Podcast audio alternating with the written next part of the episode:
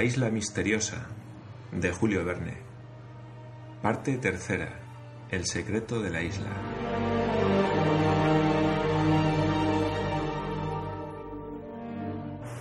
Capítulo 7. Buscan a Ayrton y hieren a Harbert. Al grito de Harbert, Pencroff, dejando caer el arma, se lanzó hacia él. ¡Lo han matado! Hijo mío, Harbert, lo han matado. Cyrus Smith y Gedeon Spilett se precipitaron también a donde estaba Harbert y el periodista examinó si el corazón del pobre joven latía aún. Vive, dijo, pero hay que trasladarlo. ¿Al Palacio de Granito? Es imposible, contestó el ingeniero. A la dehesa, entonces, exclamó Pencroff. Un instante, dijo Cyrus Smith. Y se lanzó hacia la izquierda, dando vuelta al recinto. Se vio ante un bandido, que apuntándole, disparó y le atravesó el sombrero con una bala.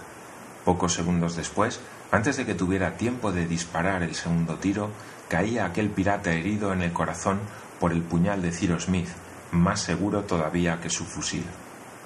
Entretanto, Gedeón Spilett y el marino se levantaron sobre las estacas de la empalizada, saltaron el recinto, derribando los puntales que mantenían la puerta interiormente, se precipitaron en la casa vacía y poco después el pobre Harbert reposaba en la cama de Ayrton. Cyrus Smith no tardó en llegar. Al ver a Harbert desmayado, el dolor del marino fue terrible. Sollozaba, lloraba y quería romperse la cabeza contra la pared. Ni el ingeniero ni el periodista lograban calmarlo. La emoción los sofocaba también y no podían hablar. Sin embargo, hicieron cuanto estaba en su mano para disputar a la muerte al pobre joven que agonizaba a su vista. Gedeón Spilett, cuya vida estaba llena de tantas aventuras, poseía algunos conocimientos prácticos de medicina general. Sabía un poco de todo y en muchas circunstancias había tenido necesidad de curar heridas producidas por arma blanca o por arma de fuego. Procedió, ayudado de Cyrus Smith, a dar a Harbert el socorro que reclamaba su estado. Lo primero que sorprendió al periodista fue el sopor general que consumía las fuerzas de Harbert, sopor debido, sin duda, bien a la hemorragia, bien a la conmoción, si la bala había dado en algún hueso con bastante fuerza para determinar una violenta sacudida. Harbert estaba muy pálido y su pulso era tan débil que Gedeón Spilett lo sentía a largos intervalos, como si hubiera estado a punto de detenerse. Al mismo tiempo, había una insensibilidad casi completa y un desmayo absoluto, síntomas todos muy graves. Desnudaron el pecho de Harbert y habiéndose detenido la hemorragia con los pañuelos, lo lavaron con agua fresca. Entonces apareció la contusión, o mejor dicho, la herida contusa. Vieron un agujero oval en el pecho entre la tercera y cuarta costillas. Por allí había entrado la bala. Cyrus Smith y Gedeon Spilett volvieron al pobre joven, que lanzó un gemido tan débil que hubiera podido creerse que era su último suspiro. Otra herida contusa ensangrentaba la espalda de Harbert, de la cual se escapó inmediatamente la bala que le había herido. Dios sea loado, dijo el periodista. La bala no ha quedado en el cuerpo y no tendremos necesidad, por tanto, de extraerla. Pero, ¿y el corazón? Preguntó Cyrus Smith. El corazón no ha sido tocado porque de lo contrario el pobre Harbert habría muerto. ¡Muerto! exclamó Pencroff, dando un grito. El marino no había oído más que las últimas palabras del periodista. No, Pencroff, dijo Cyrus Smith, no. No está muerto. Su pulso late todavía y ha lanzado un gemido, pero por el interés mismo de nuestro hijo, cállese. Necesitamos serenidad. No nos la haga perder, amigo. Pencroff guardó silencio, pero reaccionó y su rostro se inundó de lágrimas. Entretanto, Gedeón Spilett trataba de reunir sus recuerdos médicos para proceder con método. Según lo que había observado, no era dudoso para él que la bala había entrado por el pecho y salido por la espalda. Pero ¿qué estragos había causado a su paso? ¿Qué órganos vitales había tocado? Habría costado trabajo a un cirujano de profesión decirlo en aquel momento, con mayor razón al periodista. Este, sin embargo, sabía una cosa. que se necesitaba, ante todo, evitar la estrangulación inflamatoria de las paredes lesionadas, para combatir después la inflamación local y fiebre, que resultarían de la herida, herida mortal tal vez. Ahora bien, ¿qué tópicos, qué antiflogísticos debían emplearse? ¿Por qué medios evitar la inflamación? En todo caso, lo que importaba era hacer la cura de las dos heridas sin tardar. No creyó necesario Gedeón Spilett excitar la salida de la sangre, lavándolas con agua tibia y comprimiendo los labios. La hemorragia había sido muy abundante y Harbert estaba demasiado debilitado por la pérdida de sangre. Creyó, pues, que debía contentarse con lavar las dos heridas con agua fría. Harbert estaba echado sobre el lado izquierdo y en esta posición fue mantenido.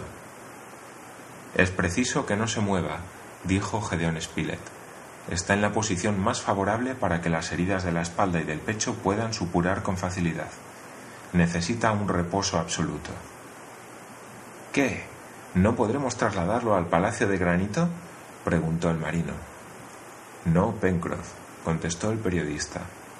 Maldición, exclamó el marino, levantando los puños hacia el cielo. Pencroff, dijo Cyrus Smith.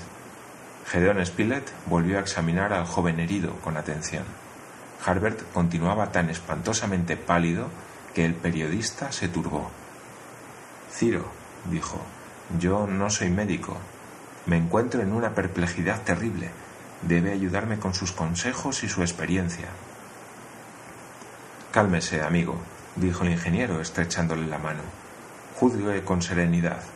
Piense solo que debemos salvar a Harbert. Estas palabras devolvieron a Gedeón Spilett el dominio sobre sí mismo que había perdido en un instante de desaliento al considerar la responsabilidad que pesaba sobre él. Se sentó junto a la cama mientras Cyrus Smith permaneció de pie junto a él. Pencroff había desgarrado su camisa y maquinalmente hacía hilas. Gedeón Spilett explicó a Cyrus Smith que ante todo creía deber detener la hemorragia, pero no cerrar las dos heridas, ni provocar su cicatrización inmediata, porque había habido perforación interior y era necesario no dejar que la supuración se acumulase en el pecho. Cyrus Smith aprobó este parecer y decidió que se hiciera la cura de las dos heridas sin tratar de cerrarlas por una coaptación inmediata. Por fortuna, las heridas no presentaban un aspecto que requiriese operación para mantener los labios separados. Y ahora ¿Poseían los colonos un agente eficaz para obrar contra la inflamación que iba a sobrevenir? Sí, tenían uno, porque la naturaleza lo ha prodigado generosamente. Tenían el agua fría, es decir, el sedativo más poderoso que puede usarse contra la inflamación de las heridas, el agente terapéutico más eficaz en los casos graves y que está adoptado por todos los médicos. El agua fría tiene también la ventaja de proporcionar a la herida un reposo absoluto y de evitar una curación prematura, ventaja considerable, porque la experiencia ha demostrado que el contacto del aire es funesto durante los primeros días. Cyrus Smith y Gedeon Spilett razonaban así con su simple buen sentido y obraron como lo habría hecho el mejor cirujano.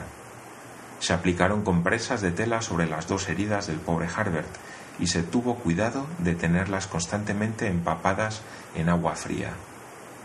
El marino había encendido fuego en la chimenea de la habitación, que no carecía de las cosas más necesarias para la vida. Había azúcar de arce y plantas medicinales, las mismas que el joven había recogido a orillas del lago Grant, que permitieron hacer algunas tisanas refrigerantes que Harbert tomó sin darse cuenta de nada. Su fiebre era muy alta y todo el día y toda la noche pasaron así, sin que recobrara el conocimiento.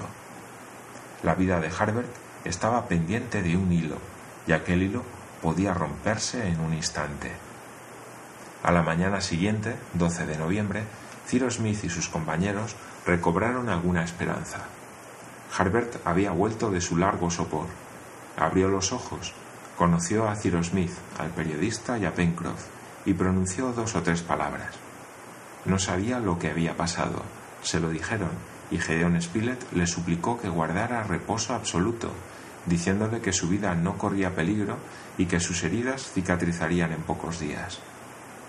Por lo demás, Harbert casi no sentía dolor y el agua fría con que las bañaban incesantemente impedía la inflamación de las heridas.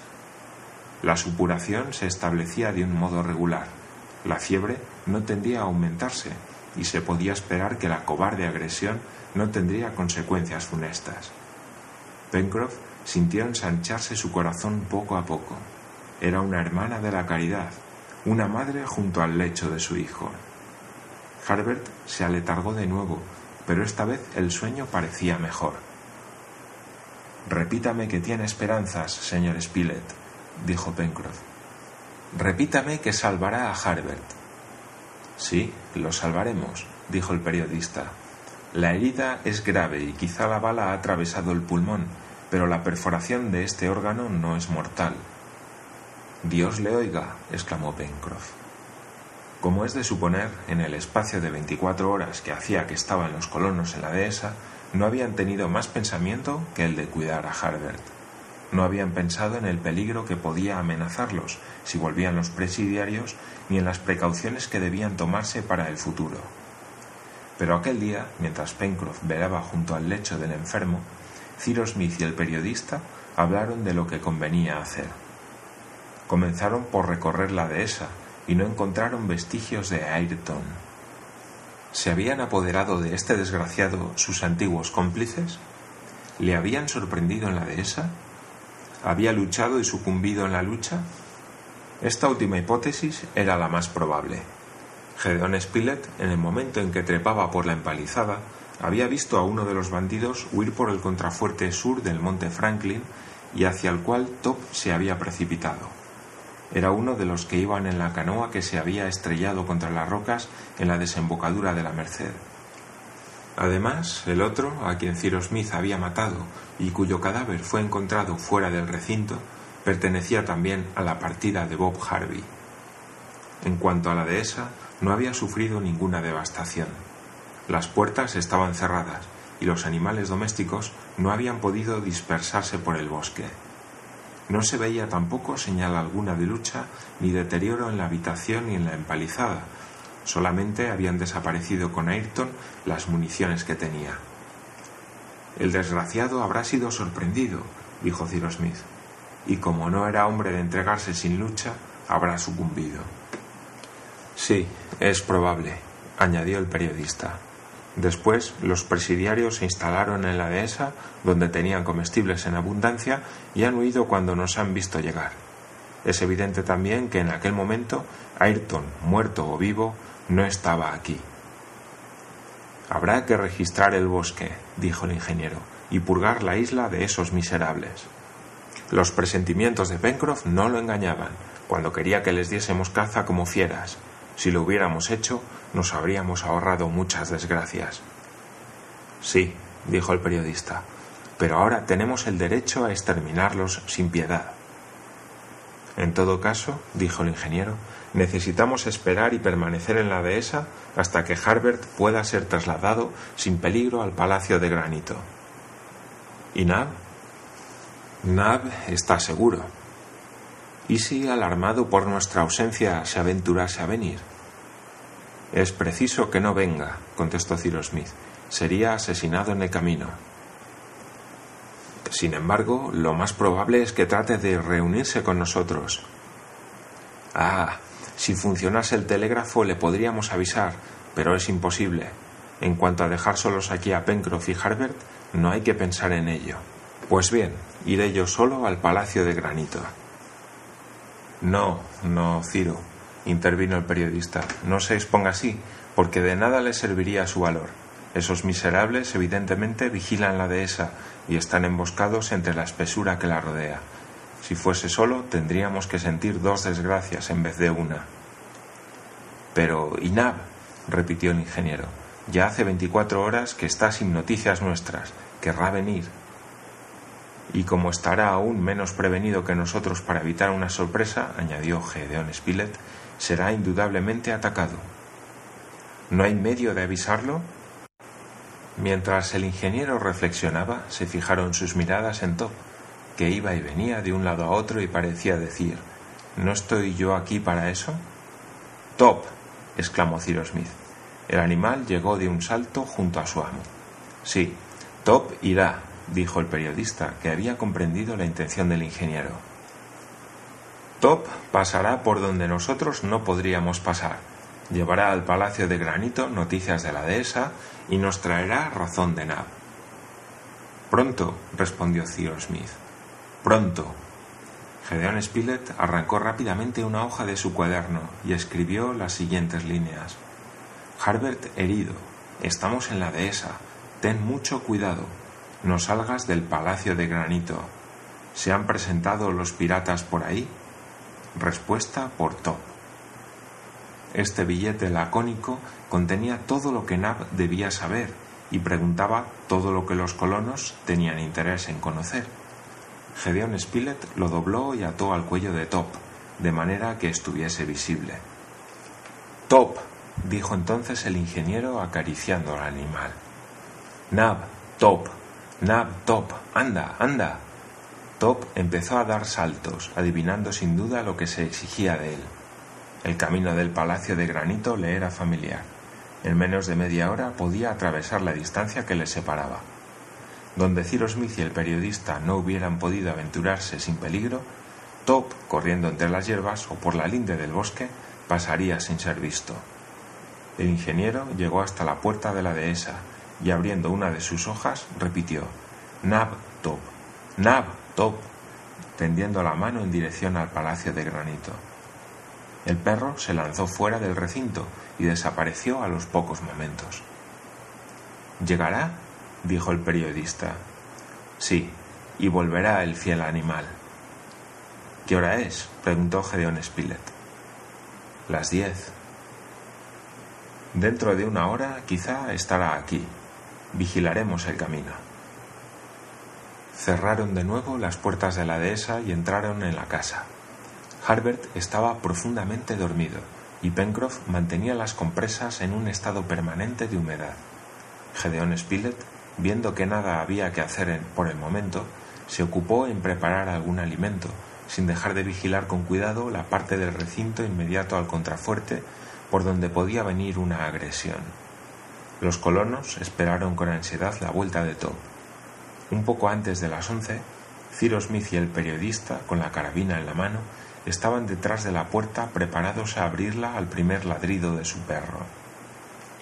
No dudaban que si Top había podido llegar sin tropiezo al palacio de granito, Nab lo volvería a enviar inmediatamente. Estaban allí hacía diez minutos cuando oyeron una detonación seguida de ladridos repetidos. El ingeniero abrió la puerta y, viendo todavía un resto de humo a cien pasos en el bosque, disparó en aquella dirección. Casi al mismo tiempo, Top saltó dentro de la empalizada, cuya puerta volvió a cerrarse inmediatamente. Top, Top, exclamó el ingeniero, tomando la gruesa cabeza de su fiel perro entre las manos.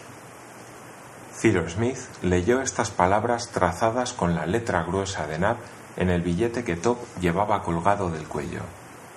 No hay presidiarios en las inmediaciones del Palacio de Granito. No me moveré. Pobre señor Harbert.